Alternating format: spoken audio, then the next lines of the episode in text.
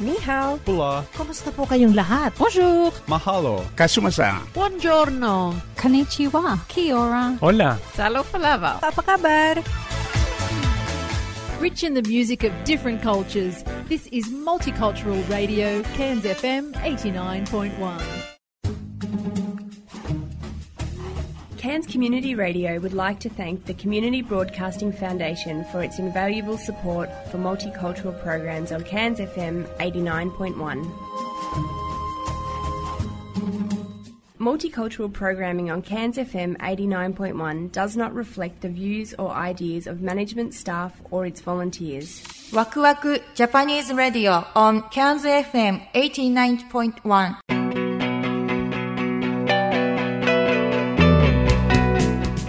皆さんこんばんは DJ ジュンですこんばんは、P です。今夜も始まりましたワクワクジャパニーズレディオンケアンズ FM89.1 よよろしくお願いします。ろしくお願いしますいやー雨すごかったですねはい。先週、いもうずっと一週間降ってましたよね。もう先週はもうほほぼ毎日一日だけなんかちょっと降らないでもまあ曇りそうですよね。お日様が全然見えなかったんですけど。そうですよねまあちょっとたまにねあの太陽がちょこっと顔出したような時は1分ぐらいあったような気がしますけども まあでもやっとって感じですね。ものの見事はにい雨ばかりうん。でしたよはね。いで週末急にあの気温が下がって。そうそうそうそうそうはいこれ合図なんですよ。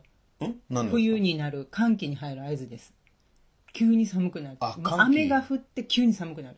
あうだからこれから雨が少なくなっていく寒気ですねケアなるほどね。ベストシーズン。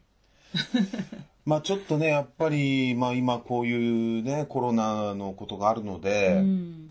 まあ風邪はひきたくないって思う方は本当に多いと思うんですけども、はい。寒いとやっぱりあれですねなんかゾクゾクっとするというか、やっぱりこう気をつけないとね。そうですね。これからねあの、うん。ケアンズといえども乾燥の時期になってくるので寒気に入ってね、うん、あの風邪がひきやすくなるっていうので要注意ですね。そうですね、はい。やっぱりこう体を温める習慣っていうのをね取り入れていくっていうことは大切なのかなと思うんですけども。はい。例えばお風呂入るとかね、うんうんいいですよあね、のーねまあ、まあなバスかなかタブがねない家庭も結構ありますからね。うん、バスタブないっていうのとあと結構ねお湯の出があまり良くないというか。確かにねはい。あのっていうのもあるので、まあ、難しいと思うんですけどもね、うん。足湯だけでもねいいって聞きますんで、はい。まあちょっとね末端が冷えるとやっぱりその全体的な体温も下がってはい。免疫が落ちるっていうこともありますんで、あとやっぱり歩くことですかね。ああそうですね、うん。でこれね歩くことはすごく大切なんですけども、実は歩きだけでもあまり良くないみたいで。あのやはり全体らしいんですよね、はいはいはい。なのであの、まあ、もちろん歩くことは素晴らしいんですけども、歩きプラスあの僕なんかは腕立て伏せやってるんですけどね、うん、上半身の筋肉を使わないと、うん。やっぱりその下半身にうん。筋肉のあれがまあ偏るのもあまりよろしくないっていうような記事を読んで、はい。あの肩甲骨が結構重要らしいですよね。だから腕立て伏せとはね、筋肩甲骨をえっとせ狭めるっていうんですか？うん、肩甲骨を開く運動っていうのはこう腕をね回したりとかってできるんですけど肩甲骨をこう背中に狭める運動っていうんですかね。あれをすることによって、あのこう脂肪を燃焼させるというかああなるほど。そうそうそうそういうのがあるから腕立て伏せってそれがあっていいのかもしれないですよね。あなるほどね、ううん。ん、まあまあ最も、ね、安くん。どこでもできる、はい。確かに。感じで、うん。で結構ねしばらくやってないときついんですけども、うん。毎日ちょっとずつねもう本当に10回もう10回できない人は5回、うん。もう3回でも、うん。毎日やることであのだんだんとねあの、はい、筋力もね。筋力もアップしてきますし、うんうんやっぱりそのどうしてもデスクワークが多い方っていうのは、うん。その上半身の筋肉が衰えていくとどんどん辛くなってきて、ね、首寝違いとかも発生するんでね、あのおすすめなんですけどもね。はい。はい。あとは何ですかね、やっぱあったかいもの飲むでしょうかね。お味噌汁とか、あと鍋なんかもこれから。いいですね。いいんじゃないですかねうん、おでんとか食べたいですね。ね本当に。お鍋関係のものはね、ユーマートさんに結構揃えてるんで、はい。ね。うんうん。本当に助かりますよね。助かります。本当にありがとうございます。いつも。ねというわけで、えーまあ、6月1日からは、えーニューサスウェールズが、はいね、先駆けというか、うん。あの、国内移動が自由になるということでね。週の中の旅行中のが解禁ということでね。んもうクイーンズランドはいつになるんだろうかっていう感じですけども、なかなかにクイーンズランド慎重で、クイーンズランドはやっぱり今もうずっとゼロ更新あの、んねコロナの陽性の方のがゼロ更新をしてるのでここを崩したくないっていうのがあると思うんですね,、うんやっぱり一番に州の、えっと人たちの健康を考えてますっていうふうにかなり押してますからね。うん。ただやっぱりそのクイーンズランドっていうのはね、あの、やはり観光というものが結構大きなパーセンテージを占めてるので、はい。やはりその人の移動ってことに対してね、やはり早く解禁してほしいっていう声はやっぱり上がってるみたいですけどもね、うん。まあ、その辺のバランスがね、せめて州内の旅行せがねめてね、うん解禁になればいいのになぁとまあ個人的な。週内換気になったら、まずブリスベン行く人は多いでしょうねいや。逆にブリスベンから来る人も多いでしょうね逆の。人が多いと思いますよやっぱり寒いところから暖かいところにこの時期多いのでそうなるとケアンズ大ブームになる可能性ありますよもう今までね、ゴールドコーストに関してはバイロンベイっていうね、非常に身近な、あの、癒しスポットがあったわけですけども、これ週内移動になると、まさかの、まさかのバイロンベイは。バイロンベイ行けない、ニューサウスウェールズですから。あケアンズって。いうねえ ね、感じがあるかもしれませんね。はい。はい。じゃあ今週の内容を。あはい。よろしいでしょうか？はい、はい。えー今週はですねまずこの後家庭菜園トークおー家庭菜園トーク。なるほど。はい、はい。ちょうどねあのケアンズこれから暖かく、そうですね。涼しくなって家庭菜園の時期ということで。はいえー、と次が、えーカフェトークカフェトークですね。はい、カフェトークですね。で、最後がカウンセリングタイム。うん。カウンセリングタイム。はい。なるほど。うん。ねえ本当に家庭菜園トーク。先週は本当雨でね。でも育ってますよね。そうですよね。うん、まあ、水分はもう十分なので、まあ、あの、お日お日様がね、これから照っていくのでね、ううんん、どんどん伸びていくんじゃないかなと思います。ちなみに、私たちの家庭菜園というか、あの、はい。畑、はい。どんな感じですか？私、え家ですか？それとも。家じゃなくて。コミュニティガーデン？はい、コミュニティガーデン。のコミュニティガーデンは、あの、本当にね、最近は水やる必要がないので、まあ雨をね、雨が常に降ってるのまであ、そうですね。まあ今週2回、うん。あの、火曜日で金曜日は水やりということで、あの今やってるんですけども、うんうんうん。先週は確実に降ったので、はい。まあ、あの、ただね、あの、畑に行って、うん。まあ、その、状況確認とかしたんですけども、まあ、ゴーヤの成長がすごくて。もうこれゴーヤはね、多分ね、ケアンズ認定、認定野菜にした方がいいんじゃないかっていうぐらい、もう見事ですよ。すごいですよ行。くたびに3つ4つなってるんで、本当に。ゴーヤはね、あの、うん収穫するとそこから種を取ってまた植えるっていう。そうですね。で、本当に美味しいし、あの苦味がね、やっぱり合う、合うんですよね。ぬか漬けに合います。うん、そうですね、ぬか漬けにも合うしゴーヤのぬね。か漬け最高。で、あとはね、多分これから、うんあの、オクラがやってきますはいよ。今回オクラがね、業者かっていうぐらいね、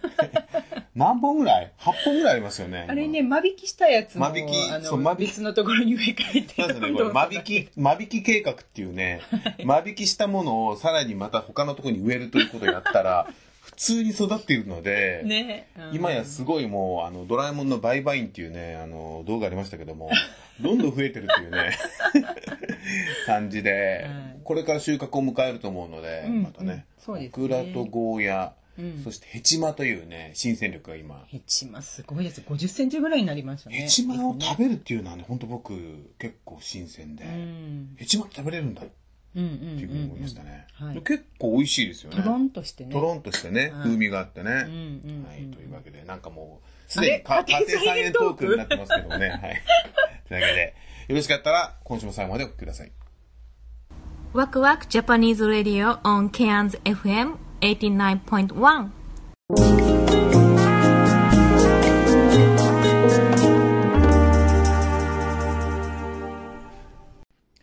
純と、アルミンの家庭菜園。というわけで始まりましたけどもね。まあ、まさかの、はるみさんが家庭菜園に目覚めたきっかけを聞いたところ、サンシャインコーストのマカデミアナッツファームを管理することにより、空いた土地に野菜を作ったっていう、信じられないようなスタートを聞きましたけども。いや、でもそこでやってしまうのがすごいね、本当に。というわけで前回そのまあね、サンシャインコーストでそういった管理しながら、その空いたところで食べられるものを植えるということで、あの、展開したわけですが、さて、そこからまあ、ケアンズに戻るわけですよね。そうですね。はい。で、ケアンズに来てから、その、どうなったんでしょう、その菜園っていうのは。引き続き、どういう流れになったんですか、はい。うん。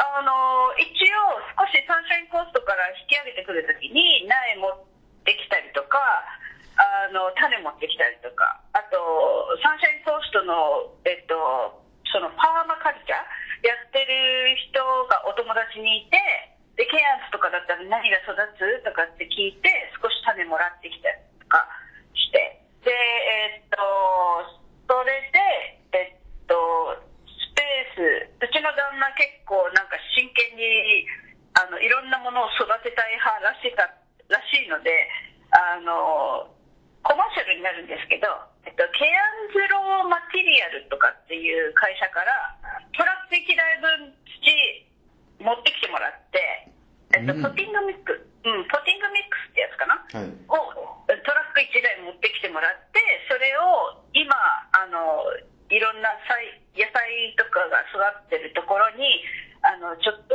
ひぼちぼちとこうなんていうのよ寄せて菜園ができるように一応セッティングをしてそれで、えっと、種をまき始めたっていうのが始まりなんですけど。ああ、じゃあもう元々もうこっち来る前から、もう家庭菜園というか、自分たちで育てたものを食べるというのはもうやろうっていうのでやってたんですね。うん、うん。ああ、そうちなみにどうしてですかね？やっぱりそこの自分で作ったものを食べるっていうことがすごく大切みたいな感じなんですか？なんかね、うちの旦那が真剣にやってるんですよね。あ、あのそうなんだ。あ僕、僕食べる人、あなた育てる人みたいな感じで、あ そういう、役割は分担されてるんですよ。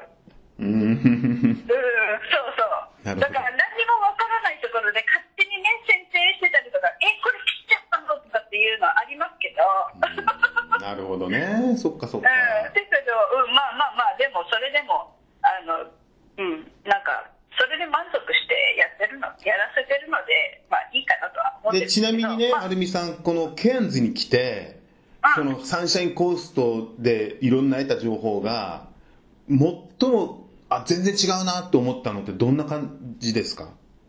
えーっとね、まず、根腐れするっていうことがあるってやつかな。根腐れね。うん、根腐れ。これは作物の剪定、それともその水やりのこと？どういう水が多すぎる。あーサンシャインコーストの感じでやっちゃうと、やっぱり水あげすぎちゃってるなとかってことですか？うんうん。あとは育つものが、なんか、向こうは本当にこのくらいの時期になると、だんだんだんだん気温が下がってきて、育てられるものが、うん、どっちかというと、日本の冬に近いもの、秋から、秋冬ぐらいの、あの、野菜が結構育ってたんだけど、ケアンズだと、なんか、あの、春先、あ春、秋ぐらいに育つもの、うん。結構何でも育つ育つのよね、でもね。雨、あの、お水をきちっとあげてくれば。基本的に寒気だから、4月以降は。うん。うん、なので、お水、おテント様と相談をしながら、あの、お水をきちんとあげると、何でも育つ。ちなみにお水をね、きちっとあげるって、その、ど目安はどんな感じですか？例えば毎日、1日2回とか、まあいろいろあると思うんですけども、どういう目安ですか、あのね、やっぱね、ここ、あの、ガーデニングのテレビ番組を見てて納得したのは、あの、みんなほら、暑くなるから朝お水をあげたりとかするじゃないですか。うん。でも、あの、テレビでやってたのは、朝にあげてしまうと、これから気温が上がってきて、お水、あげたお水がね、お湯になって、あの、植物を傷めるってわけですよ。あ、炒めるんだよ。うん。お水がほら、だって土に、うん、土ってほら、熱を持つでしょ？ああ、そっか。どんなに涼しい時にお水をあげても、うん、それがお日様で、お日様と、あと土の、たい、あの、なんていうの、熱で、お湯になっちゃうわけですよ。うんうん、ってことは植物はお湯を吸ってるってわけですよ。そうだね。うん、なので、あの植物を傷めるっていうわけですよ。うんじゃあこれ、夕方の方がいいってことですか？夕方といううんか。、そうそう、夕方、夕方涼しくなってきてから、夜にかけて、たっぷりあげて、うん。あの、と、その、なんていうの、冷たいじゃないけど、うんそその、うん。植物が好きな温度のお水をさたっぷり吸わせてあげるっていうのがいいらしいです。なるほどね。じゃあ基本的に夕、基本的に夕方。で、これ毎日やあお水ってあげた方がいいんですか？あの作物によるー、かな？か。うんうん。うん。あの、結構、あの、だから、指突っ込んで、湿り気があれば、うん水はあげなくていいっていうわけですよ。なるほど。うん。だから、あの、土との対話。対話ね。うんうん。うん。土ともちゃんと、植物ともね、お話ししないといけないんですけど、土ともお話をしてくださいっていう話らしいです。ちなみに、はるみさん、マルチは引きますかしてます、してます。あの、でも、あの、昔は、ケアンズのあの、ほら、カウンシルから配布されてたやつマルチ？を、あの、うんうん、を使ってて、全然問題はなかったえ、んですよ。何それ？だそんなサービスあったのあ、ありますよ、ありますよ。あのね、年に2回ぐらい、えっと、春、今ぐらいかな ?5 月の頭ぐらいするんじゃないかな。え、もらえるのうんと、もうもらえるんです。ただでもらえるんです。ただし、うんただしがつくんです。ただし、あのーうん、いい子じゃなきゃいけない。えっと、大体金曜日から月曜日ぐらいまでの4日間、週末4日間なんですけど、あの、くもらえ、あの、その、その時期に来ると、ちゃんとお知らせが来るんですよね。お知らせが出るんですよ。ああ、なるほど。あの、ネットとかにうん上がってきたりとか、あとラジオでフリーマウスですよって言って来るんですよ。だけど、あの、トレーラー持ってかないとダメ、バケツでくれるわけじゃないんですよ。ええトレーラー持ってかないとダメなの。うんうん、そうそうそう。バケツでもらえないんだ。バケツでもらえないんです。トレーラーで持って、トレーラー持ってって、うんあの、なんだっけ、あの、重機でガバッと掴んで、トレあの、ユートとかの後ろにボーンってくれるらしいんです。はあ、そうなんだ。うん。厳しいね。そそれで、あの、しばらく、えっと、7、8年、あ、5、6年ぐらい前までは、うち、あの、イギリス出身の居候さんがいて、その人、そう、その人ね、あの、言うと思ってたので、その人が、その人もね、結構ね、そのヒッピー系のおじさんで、で、あの、お、俺、俺取りに行ってやるよって言って、えっとね、毎回、毎年、その人がいる間、毎年、8回分8往復してくれて、そうそうそう、暇な時にね、あの、行ってくるよって言って、8往復ぐらいしてくれて、う。うん。で、それを、あの、うん、ま、あの、土と混ぜたりとか、うんあと、あの使い切れなかった分もほっといていいんです。使い切れなかった分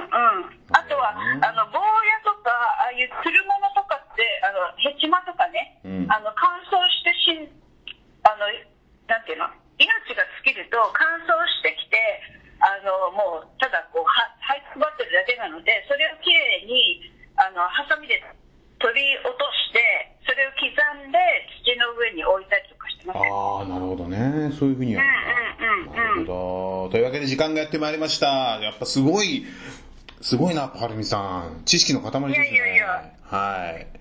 じゃあ、またいろいろ、なんか実践的なことを聞いていきたいと思いますんで、またよろしくお願いします。よろしくお願いします。ありがとうございました。ないですけど、はい。ありがとうございます。ワクワクジャパニーズラディオ on CANSFM89.1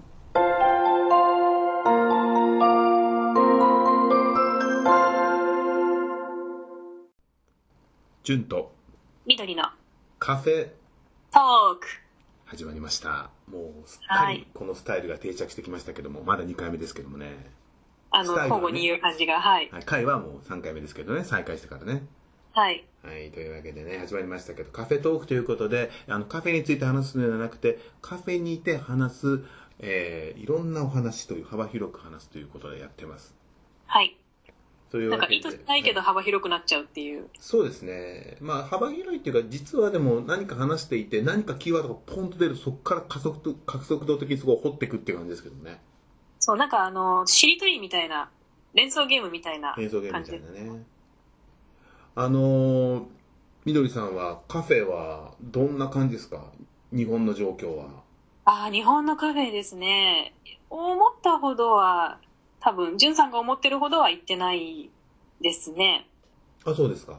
うん、っていうと話が終わっちゃうんですけど。あのー、えっ、と、家で作ってるってことですか？それか。あ、家でもそうですね、作ってますね。あと、まあ日本だと、そうだな、なんかやっぱり、ちょっとシドニーのカフェを私が引きずってるところもあって、ちょっと、あ、違うなって最初の頃は違和感があったりとか、あるいは、あ、これ、ザ日本だなって、まあ、日本の雰囲気を楽しんだりとか、ちょっとなんか、なんでしょうね、構えているところがあって、純粋に自分の中の、こう暮らしの中に馴染んだカフェってなるまでが結構時間かかった感じですね。確かにあれだよね、あのー、まあ、自分はもう、ほら、もう25年いるからさ、はい。もうカフェっていうともうオーストラリアのイメージの方がもう強くなっちゃってて、そうなんですよ。なんかあの、なんつうんだろう。あえて考えないからね。考えないっていうか、あ、カフェっていうのはこういうもんなんだって考えないけど、はい。例えば日本にね、一時的に帰った時とか、ものすごく感じるよね。全然違うなっていう。そうなんですよ。違う、やっぱり違うんですよね。なんか味とかね、そういうものはもちろん違うんだけど、それだけじゃないんだよね。カフェの魅力って。なんでしょうね。まあ日本のカフェはちょっとこじんまりした、あの、雰囲気がいいとかって言われてるカフェ、もちろんあの、オープンエアなところも最近もあの、増えてはいるんですけど、やっぱり昔ながらの、あの、カランカランってこう開けてうんちっちゃい、あの、空間になってる寡黙なマスターがいたりするようなカフェっていうのも結構多くて、純喫茶みたいなところですね。純喫茶。なんかそう純喫茶うわ、っていう今耳、耳が震えたよ。そうですか、うん。ちょっとレトロな感じであったり、もう昔からもう常連がこのこの店を作ってきたみたいな雰囲気のとこあるじゃないですか。神保町だっけ？サボルってないはい、はい、サボールね。はい。すごく好きでさ、はい。なんか本当になんかもう対象デモクラシーって感じなんだけど。ちょっと使い方間違ってるけど。あ 対象デモクラシーじゃないな。大正ロマン、そう、対象ロマン大正、うんうん大正レトロとか大正ロマンとかって、まあよく使うじゃないですか。で、なんとなく日本人だと、ああ、あんな感じねってわかるじゃないですか。うん。これをね、一回王子に説明しようと思って言った時があって、全く当たり前だけど通じなくて。でもそれはじゃあどんな雰囲気なんだって言われた時に、あ、どんな雰囲気って説明するのもすごい難しいなと思って、まあもし英語を知っていたとしても、こう、うまく全部単語がスラスラと出るとしても難しいな。でもさ、シドニーでさ、モボモガ店やったよね。えあ、そうなんですか、うん。だそのタイミングだったら、あ、今、あの、シドニーでさ、モボモガ店ってやったんだよ、つって。はい。あの感じだよっていう。その今まで、あの、侍の文化だった日本に、突はい然文明開化がやってきて、西洋文化がドドドドってきた時の、あの、はいなんともジャパニーズと西洋が混ざった時期があったんだよって言えるけどね。モボモガ店、知ってたらね。ああ、も、もぼもが店っていうと私はどっちかというと昭和をね、イメージするんですけど、昭和初期みたいな。そうだね。うんちょっと違うだから、いろいろ、日本人だとその、年号で分けるじゃないですか。昭和の初期スタイルとか。まあ、海外だと70年代とか、そういう60年代とかそういうくくりになるのかな。ああ、そうだね。正直ちょっと自分、その辺ぐちゃぐちゃだったな。なんか大正ロマンとモボモがほぼ同じだったな。あ、でも人によってね、多分そのイメージがま鹿た違うとは思うんですけど。そうだね。そうだうねん。結構。だからうんうん。無意識に使ってるけど面白いなと思って。そうね。でもなんか自分はやっぱりその、あの、あの時代、いわゆる明治から大正、昭和のさ、まあ、はいもっとざっくりとしたイメージの、その、はい。感じははいすごく好きで、はいあの、まあさっき言ったそのサボルンとかもそういう感じで、あすごくなんかこう、ね、西洋文明が入ってきてっていうような感じはなんかあったけど、なんかそれがオーストラリア来たらないよねっつう。あの感じないなみたいな。まあ、ないですね。ないよね。まあ当たり前なんだけど、あの、ドア開けてカランカランも一個もないし。ああね、ああいう日本の感じとまた全然本当違う。まあ、ドアが仮にあったとしても、全く雰囲気違いますよね。寡黙なマスターもあんまりいないしさ。はい。ヒゲも生えてないしね、ヒゲってもこうちゃんと揃えた、うん。モノポリおじさんみたいなヒゲのマスターもあんまりいないし。そうなん全然違うんですよ。だから、ちょっとね、日本に戻ってきてから、おーっていうそのなんか違いの方が逆に目についちゃって、純粋に自分のこう自然な流れとして、自然にこうカフェに入ってくつろぐっていうよりも、もう一段階あったんですよね。うん。うん。あんまりこうなんとなく日本のイメージだとさ、はい。カフェで喋るって微妙だよね、多分ね。うん。喋るけど常連かって感じですよね。そうだよね。はいなんかでもオーストラリアはもうどっちかというと喋るありきっていうかさ、はい。ね、ゲラゲラゲラってイメージじゃん。あもう入ってくるなり、ハローみたいな、 How are you みたいなところがあるから、まあこっちも返しますよね。そうだね。うん。だからなんか、そういう風にやって言っちゃうと、あれ思っちゃうかもしれないな。自分は日本に行って、あれこれ喋っちゃいけないのかみたいな。あそうなんかね、そういう雰囲気はちょっとありますね。あれ、うかつにここで、うかつにね。こう、パッと言っちゃっていいのかな？みたいなう。ん。もう多分その寡黙なマスターに、こんにちはとかっつったらびっくりするだろうね。周りもびっくりするでしょ周り見て誰誰この人みたいな。あ、聞こえてるでものかみたいな。今はね、あの、そんな寡黙なマスターばっかりじゃなくて、あ、そっか。あるんでしょうけど、たまたまね、あの、うん私が住んでるあたりは割とそういう昔ながらのが多かったので、そっか。で、ちなみに家ではどういうコーヒー飲んでんですか？家ではもう完全に、あれですね、あの、フィルターあのフィルターのドリップコーヒーですね。うん。なんか、あの、最近ハマってる、あるんですか？なんか銘柄というか。いや、ね、やっぱりね、ちょっと深入りが好きなんですよ。深入り？あの、入り方でちょっと深めに濃い、まあ味としては深、あの濃いめで苦めでみたいな。あ、オーストラリアも今ドリだいぶ流行ってるって聞いたけど、いわゆる浅入りとか中中入りまでぐらいで、ああのフルーティーで、あのすごく酸味が強くてどっちかというと紅茶に近いような。で、あの、その酸味の種類もストロベリーだったり、こう、ローズだったり、ライチを感じるとか、いや、これはレモンだとかっていう感じの方が流行ってるみたいなんですブレけどンドですか？ブレンドもあるし、ブレンドじゃないシングルオリジンもあるし、あ、ど、どっちの話ですか？いやいや、どう、どういうとこで買ってんのかなと思って。あ、あと、に日本で私がですか、うん。うんカフェとかで私はもう。完全に、あれですね、近所のカルディとかそういう、買いやすいところで買っちゃってます。うーん、そうなんだ。はい。あの、ちゃんとしたところで買う時もなくはないけども、毎日飲むっていうと、うんどうしてもコスパを考えて、カルディあたりが一番今落ち着いてますね。あ、カルディわかります？いや、ちょっとわかんないですね。えっ、と、チェーン店なんですけど、ねコーヒー、もともとコーヒーで、コーヒーを飲ませるとこじゃなくて、もう完全にあの対面販売の食料品を売ってるあ。ーで、世界の珍しい食料品とかを売ってて、まあでもコーヒーが一応メインだよみたいあ、な。なるほど。はい。国はどこのが好きなんですか？豆は。国、国ですか？あんまりそういうのはない。コロンビアが好きとかないですか？まあコロンビア好きですけど、ココロンビア国っていうか、まあそうですね国って。いうか。種類、豆の種類っていうか。僕なんかね、小学校の頃ね、あの、国が好きだったんですよ。はい。イタリアとかね。はい。ブルガリアはここにあるとか。ん？だからその世界の、なんかはい、図書館とか行って世界の国々とかみんな大好きで、はい。で、ま、ま、自分がそこに行ったようになるのが好きだったんですよ。あーハンガリーの人々とか、はいハ。ンガリーの食べ物とかみんなすぐ好きで、はい。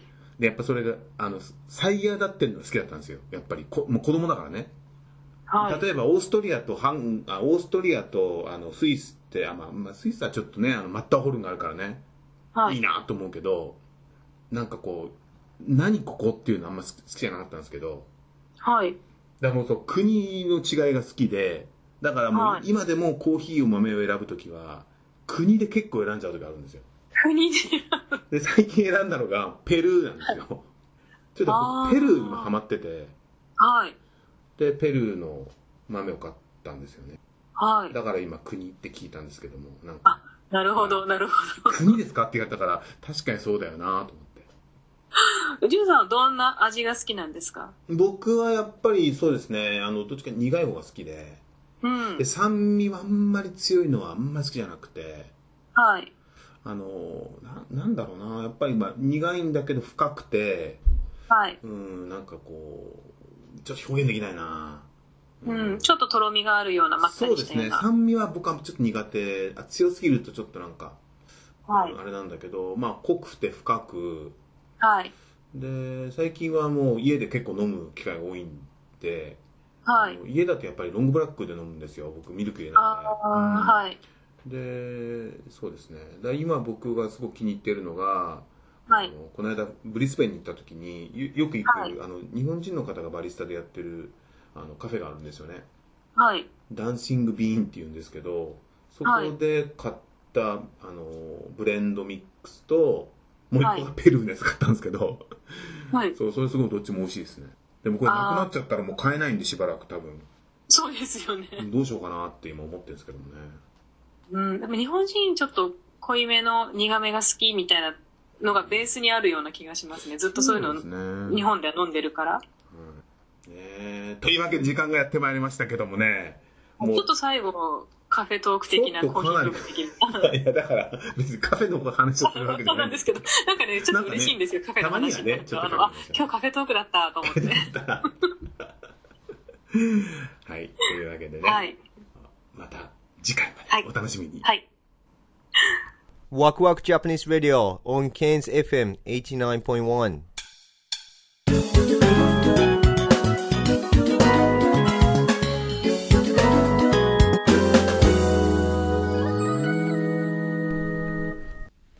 純とさよこのカウンセリングカウンセリングタイム。タイム始まりました。よろしくお願いしますよろしくお願いします。まあ、このところね、そのコロナのテーマが続いてきたので、はい。今回はもうちょっとこう、テーマを大きくお話をしていきたいなと思ってますんで、よろしくお願いいたします。はい。はい、お願いします。まあ、これも、まあ、コロナじゃコロナなんですけども、やっぱり今ね、不眠症の方増えてると思うんですよ。それ多分生活スタイルがあまりにも変わったので、うーそん。の、やっぱり夜が寝れないっていう方が多いと思うんですよね。それはやっぱ家にいることが多くて、こう、昼夜逆転じゃないけども、こう、朝遅く起きて、夜遅く寝ちゃうみたいな、そういう感じ。こう、で、あの、ホリデー中とかもそうじゃないですか、結構。ああ、そうですね。ホリデー中とかね、寝れないよね。うん、というか、こう、だんだんこう夜更かしになってきて、だんだん朝がね、遅くなって、その、こう、流れでどんどん、みたいな。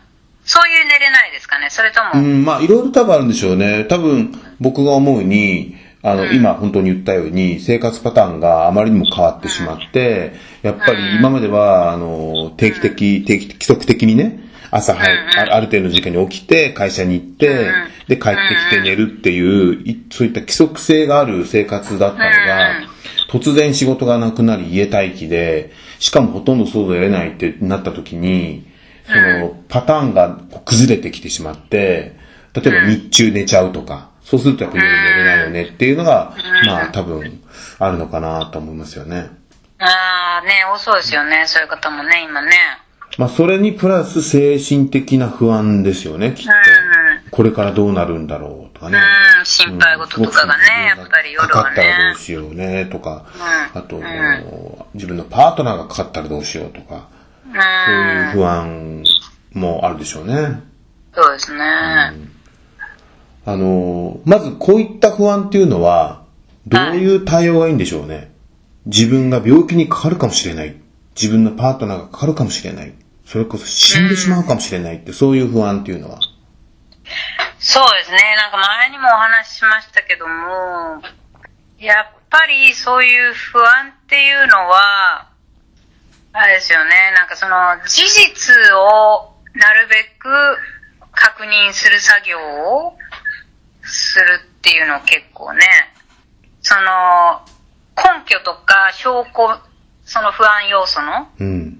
が何なのかみたいな。じゃあ例えば、コロナすごい難しいと思うんですよ。コロナは見えないし、菌はどこにいるかわかんないしとかね。うん。だからそういう、だけど、その中でもその事実っていうのはコロナの移り方みたいな、なんかその、距離をとってとか、その、えー、ね、こうどっか触った手で顔を触らないとか、なんかそういうね、よく言われてる、そういう、あるじゃないですか。で、そういうのを守って、それで、えー、とかそういうなんか事実の確認？で、自分は今どれだけじゃあね、かあの、そういう危険をさらす自分は行動してるんだろうかみたいな、そういう振り返ったりとかね。やっぱりその不安っていうのは増殖していくから、そっちをどんどんどんどん、あの、重きを置いてそっちばっかり注目してると、やっぱそれがどんどん大きくなっちゃって不安がね、あの、そっちに、あれになっちゃうんで、やっぱりそういう時は、ちょっと一歩下がってね、その根拠とか事実とかそういうのを見つめたりとか、まああとはもう、その、ね、私も何度も、いつもいつも同じことばっかりになっちゃいますけど、マインドフルネスとかっていうのは、やっぱりその集中力の練習っていうかなんですね。だから自分の脳がどこに、あの、どこに焦点を当てるのか、そういう練習、そのフォーカシングスキルみたいな、ペイアテンション、どこにペイアテンションするのか。で、そこの不安に、フォーカスするのか、それとも、あの、違うことにフォーカスするのか。っていうので、そういう練習としてマインドフルネスはもう自分の今目の前にあることとか、起こってる現象とか事実だけをピックアップする練習みたいな。でそういう時間を増やすって、その不安に焦点を当てない時間を増やすっていう。ね、そういう、あの、不安。やっぱその死とかも、まあコロナじゃなくても人っていうのは常に死ぬものだから、ね、でもその死を恐れて、その死死が怖い、死にたくないっていうところばっかりフォーカスしてると、やっぱりそれはね、自分が辛い、あれですからね。ある、ある程度そこはもう、まああとは受け入れの作業ですよね。人は死ぬものだっていうね。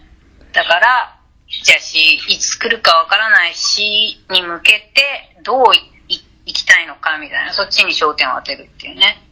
なんかね、僕はあの、今の話を聞いて思い出したのが、あの、これも前、前僕言ったと思うんですけど、ダダウナー博士っていう、あの、アメリカの、まあ、哲学者というか、有名な心理学者がいる、心理学者っていうかね、すっごい超ベストセラー出してる方なんですけど、で彼が言った中でね、すごい、まあ、たくさんあるんだけど、今あの思い出したのがね、あの、人はね、例えば、自転車に乗ろうとするときに、何度も転んでは、もう一回乗って、やって、何度もこう失敗して傷を、まあ、すり傷を作ったりして、やっと自転車に乗れる。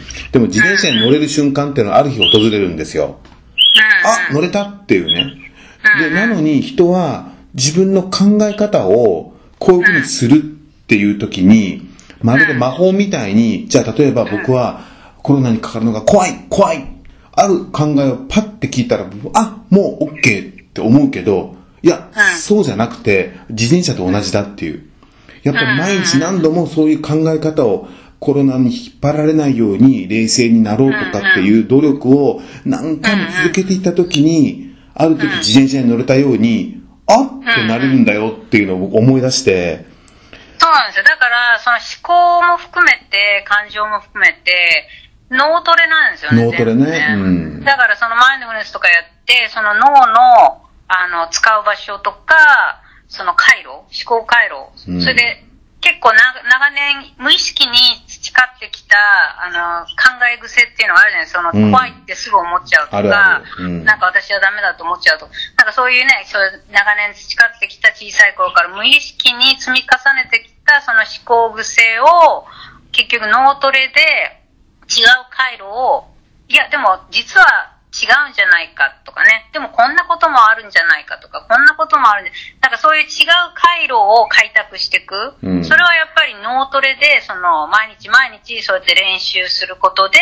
積み重なって新しい回路ができて、思考回路が。それでその新しい思考回路をいつもいつも使ってね、何年か経つうちに、それが今度自動思考になるっていう、こう、オートマチックに、今まで自分がそうやって、ああ、もうダメだと思ってたような自動思考が、いや、なんとかなるさっていう思考回路に自動的にこう生まれてくるみたいな、そういう、そういう感じですよね。だから本当にそういうのをカウンセリングではずっとやるんですよね。だからやっぱそういう時にね、あの、プロの方の力を借りるってのは本当僕ありだと思って、そのやっぱ自分一人でやるとなると、やっぱりその、あの、ダウナーは他に筋肉を例にしたんだけど、筋肉を作る時ってやっぱりある程度の時間をかけて、筋肉を動かす運動してやっと筋肉ってつくじゃない。それと同じで、そのポジティブというか、恐怖に引っ張られない考え方っていうのも筋肉に似ていて、ある一定期間、あるパターンを繰り返して、やっとその、そういった考えが身につく。でも、で、それを一人でできる人もいれば、難しい人もいるんだよね。だからそういう時はやっぱり、プロの方に話をして、そういったそのパターンの作り方っていうのを、例えばじゃあ1週間に、あ、1日に、えー10分でもいいから、こういうふうに考えてみてくださいっていうのを、とにかくやってみるみたいな、毎日。でな最初は、え、考えたってどうせすぐダメになると思っても、もうなんかこうタスクみたいにして、やっていくとだんだん、あれ？みたいな自分の考えが変わっていくこととかってあるよね。そうですね。そう、だからね、まあ、本当に誰かそうやってサポーター、まあなんかカウンセラーとか、まあサポーター、応援者みたいな、そういう感じでね、伴走者じゃないですけど、なんかそういう方がいた方が、やっぱりね、みんな勇気づけられたり、こう、ちょっとね、あ難しいなとかできないなとか思っちゃった時に、こう、あの、やりやすかったりするんでね。それで前にも言いましたけども、その、センタリンクで、今多分、あの、思わず、思わぬ仕事をね、こう失職して、センタリンクを受けてる方とかいらっしゃると思うんですけど、それです、あの、ヘルスケアカードもらえるんですよね。で、それがあると、そのカウンセリングが、あの、無料で6セッションぐらい受けられる制度とかがあるんで、ぜひね、あの、あの、試しに、うん、そうですね。ちょっと活用してえ、これいただけたらなはあれですか？もう本当にそれがあれば、直接もう、例えば、さよこさんにもう連絡して、いや、一応、あれですね、あの、お医者さんの GP の、うんあの、紹介がないといけないんですけども。ああ、そうなんだ。じゃあまずこのところは、うん、あの、日本人の寺澤先生とかも、あの、いらっしゃいますし、なるほどまあ、他の GP でも全然大丈夫なんですけど。あ、きあ、そうか、基本的に GP の紹介があってって感じ。それでもその GP にもそんなにね、あの、自分のこといっぱい話してると、そこまでしなくても大丈夫な感じの、うんあの、みんな結構ストレス、不安、うつっていうの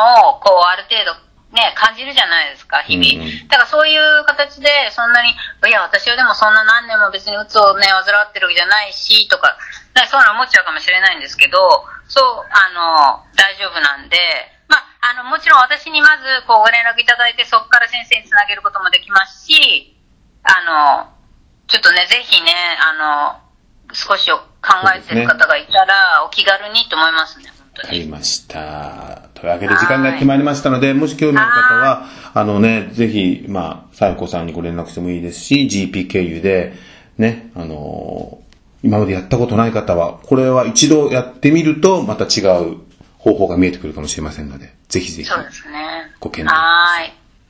今回もありがとうございました。また次回。はい、ありがとうございました。ワクワク Japanese Radio on Cairns FM 89.1今週も最後までお聞きいただきましてありがとうございました。ありがとうございました。えーすでにお気づきの方もいらっしゃると思うんですけども、えー、ケアンズ FM89.1 自体がですね、えーまあ、政府の要請により、えーしばらくスタジオに入ることができなくなってしまいました。はい。で、ワクワク日本語ラジオは、えー生放送で、生放送ではなくてですね、まあ、録音放送なので、えーまあ、できる限り、えー続けていきたいと思っています。はい。まあ、基本的には、まあ、家での作業になり、そして編集、すべてをですね、あの、やることになるので、他のメンバーともちょっと一緒に仕事をすることができない状況なので、ちょっと、まあ、どこまでできるかわからないんですが、はい。まあ、電話インタビューとか、うんインターネットを使ってですね、はいこの、えー番組を続けていきたいと思っておりますので、はいご協力よろしくお願いいたします。お願いします。Our program will change from uh, April. Our live programs will be mostly on hold due to government restriction on people movements and our duty of care to our staff and volunteers to keep them as healthy as possible. but we will still be on air 24 and 7 days with easy listening music, newses, and special programs from our community radio network.